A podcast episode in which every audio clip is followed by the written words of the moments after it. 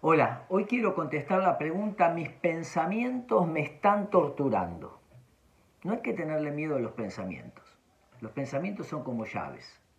Las llaves no nos pegan, no nos lastiman, las usamos. Hay pensamientos útiles y hay pensamientos inútiles.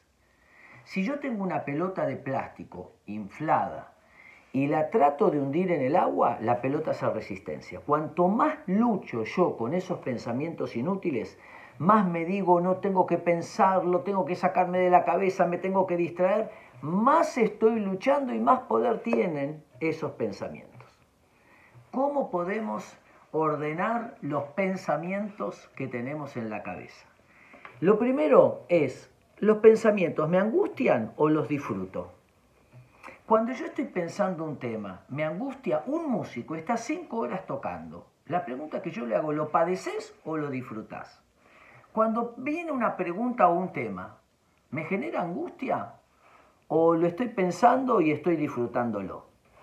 Lo segundo, cuando estoy pensando y me lleva a la inacción, es un pensamiento inútil. Pero cuando me lleva a la acción, es un pensamiento útil. No sé si hacer esto o aquello o lo otro. Si me lleva a la inacción, entro en el pensamiento circular, nunca hago nada. Pero si me llevan a la acción, pensamientos útiles. Y lo último, lo posible con lo probable.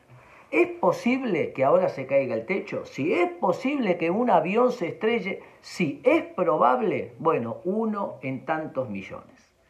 Entonces los pensamientos inútiles son pensamientos que angustian, que nos llevan a la inacción y que confunde lo posible con lo probable. Y los pensamientos útiles siempre nos llevan a disfrutar y nos llevan a la acción. Espero que les sirva.